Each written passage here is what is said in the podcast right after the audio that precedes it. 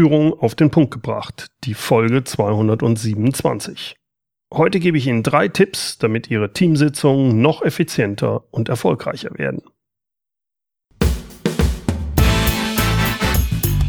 Willkommen zum Podcast Führung auf den Punkt gebracht.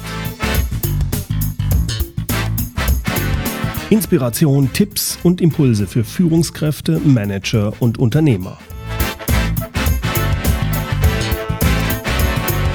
Guten Tag und herzlich willkommen. Mein Name ist Bernd Gerob, ich bin Geschäftsführer-Coach in Aachen und Gründer der Online-Leadership-Plattform. In den letzten Monaten bin ich leider nicht mehr so regelmäßig wie sonst dazu gekommen, einen neuen Podcast aufzunehmen. Das wird sich aber in der nächsten Zeit wieder ändern.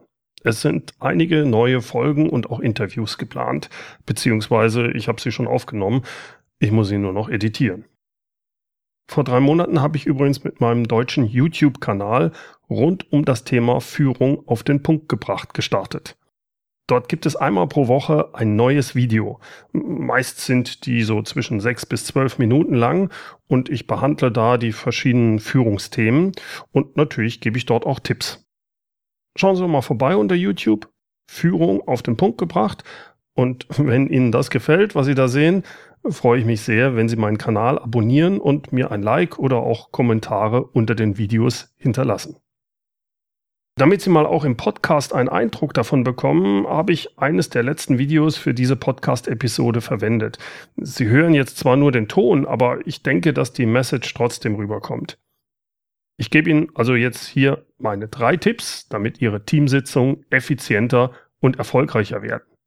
Los geht's!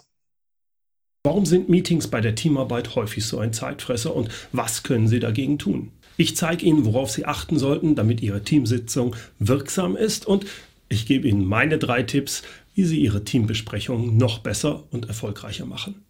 Bleiben Sie dran. Als Geschäftsführer meines eigenen Unternehmens wie auch als Führungskraft in einem internationalen Konzern habe ich einige Erfahrungen mit Teamaufbau und Teams führen äh, sammeln können über die Jahre. Und zwar in allen Kulturen. Einiges habe ich da äh, gerade am Anfang falsch gemacht. Aber mit der Zeit hm, habe ich gelernt, worauf es da wirklich ankommt. Und das vermittle ich heute als Geschäftsführer-Coach, Führungstrainer und Gründer der Online-Leadership-Plattform. Gerade bei Teamsitzungen gilt, gut gemeint ist häufig nicht gut gemacht. Äh, wieso? Da wird versucht, zum Beispiel viel zu kommunizieren, damit auch wirklich alle Bescheid wissen, alle über alles informiert sind, aber das ist meistens gar nicht zielführend. Es ist wichtig, dass jeder im Team, Teammitglied oder Teamleiter, jeder sich wirklich gut überlegt, was die Kollegen an Informationen brauchen und wie es am besten kommuniziert wird. Was ist wirklich wichtig? Was ist von Belang?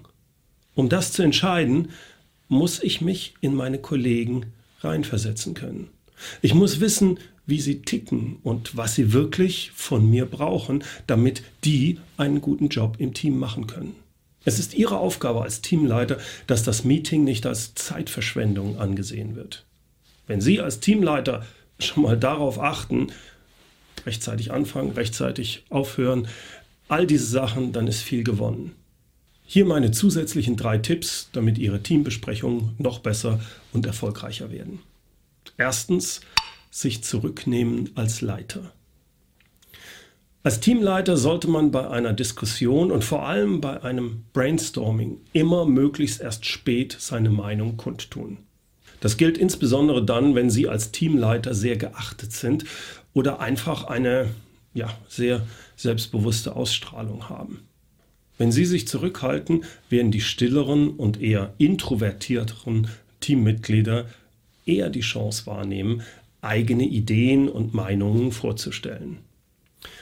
Wenn man das allerdings nicht macht und als Teamleiter beispielsweise zu Beginn eines Meetings einfach nur kurz das Problem erläutert und dann einfach sagt, also ich habe auch mal drüber nachgedacht und denke, dass das Vorgehen A eine mögliche Lösung darstellt.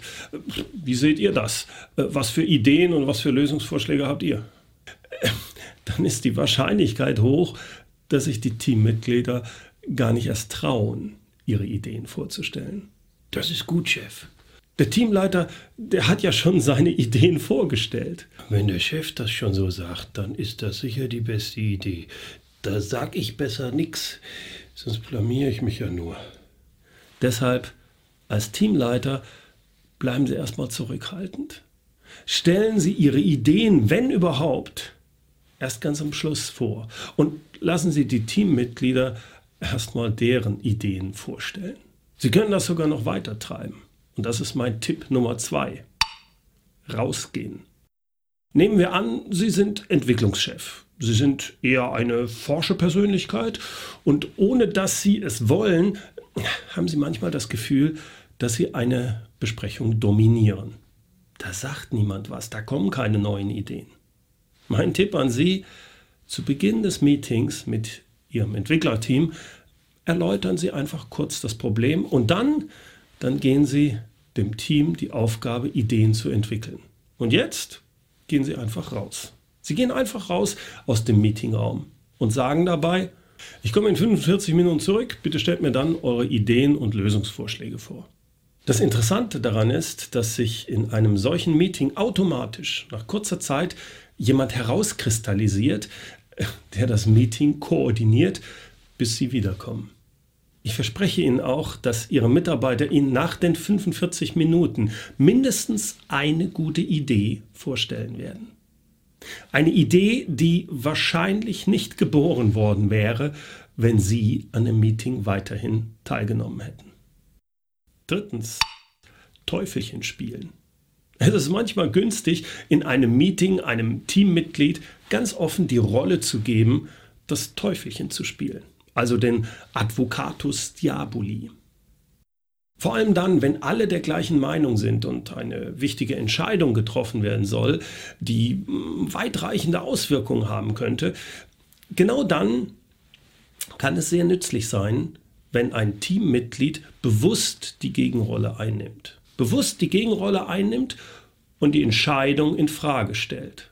Ich weiß, wir sind alle der Meinung, dass die Lösung A die richtige ist. Und äh, das ist auch gut so. Aber wir sollten das wirklich hinterfragen. Deswegen meine Bitte an dich, Markus, könntest du die Rolle des Teufelchens übernehmen und unsere Meinung mal hinterfragen. Was spricht für die Lösung B? Kannst du mal bitte für die nächsten zehn Minuten ja, einfach die Lösung B verteidigen? Wenn man das so macht, kann es durchaus sein, dass noch nicht berücksichtigte Argumente zum Vorschein kommen. Damit hat das Team die Chance, eine vielleicht noch bessere Entscheidung zu fällen. Das Prinzip kann man auch umkehren. Hat man zum Beispiel jemanden im Team, der immer zu allem und jedem Nein sagt.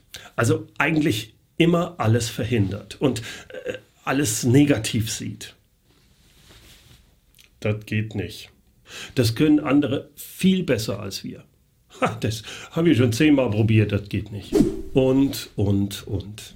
Um so jemanden abzuholen und aus seiner negativen Haltung rauszubekommen, äh, kann man ihm die Aufgabe geben, okay, ich weiß, du bist dagegen und ich verstehe auch, dass du ganz viele gute Gründe dafür hast. Ich, ich würde aber jetzt trotzdem gerne mal von dir hören, was denn für den Vorschlag spricht. da spricht nichts für. Ich weiß, aber trotzdem, versuch mal drei Gründe zu finden, die für den Vorschlag sprechen könnten. Das können auch ganz abwegige oder verrückte Gründe sein. Äh, was fällt dir da ein? Was, was wäre das zum Beispiel? Es ist manchmal erstaunlich, was passiert, wenn man so ein sehr negativ eingestelltes Teammitglied abholt. Manchmal bekommt man es dahin, dass derjenige sich wirklich darauf einlässt und die Sache mal einfach von einer anderen Warte aussieht. Was funktioniert bei Ihnen? Schreiben Sie es mir doch bitte hier unten in die Kommentare. Ich freue mich drauf. So, vielen Dank fürs Zuhören. Wenn Sie sich das Video und andere Führungsvideos mal anschauen wollen, dann gehen Sie doch einfach mal auf YouTube und geben Sie dort Führung auf den Punkt ein. Klicken Sie mal auf einige der Videos und wenn Ihnen diese Videos gefallen, dann abonnieren Sie bitte meinen Kanal dort auf YouTube und klicken Sie ganz wichtig auf die Glocke. So werden Sie dann automatisch informiert, immer dann, wenn ich neue Videos hochlade. Die Videos und den Link auf YouTube finden Sie natürlich auch in den Show Notes und die gibt's wie immer unter www.mehr-führen.de Schrägstrich Podcast 227 und führen mit UE. Zum Schluss gibt es auch noch unser inspirierendes Zitat. Es kommt heute von Hermann Lahm. Besprechungen heißen so, weil meistens zu viel besprochen und zu wenig entschieden wird.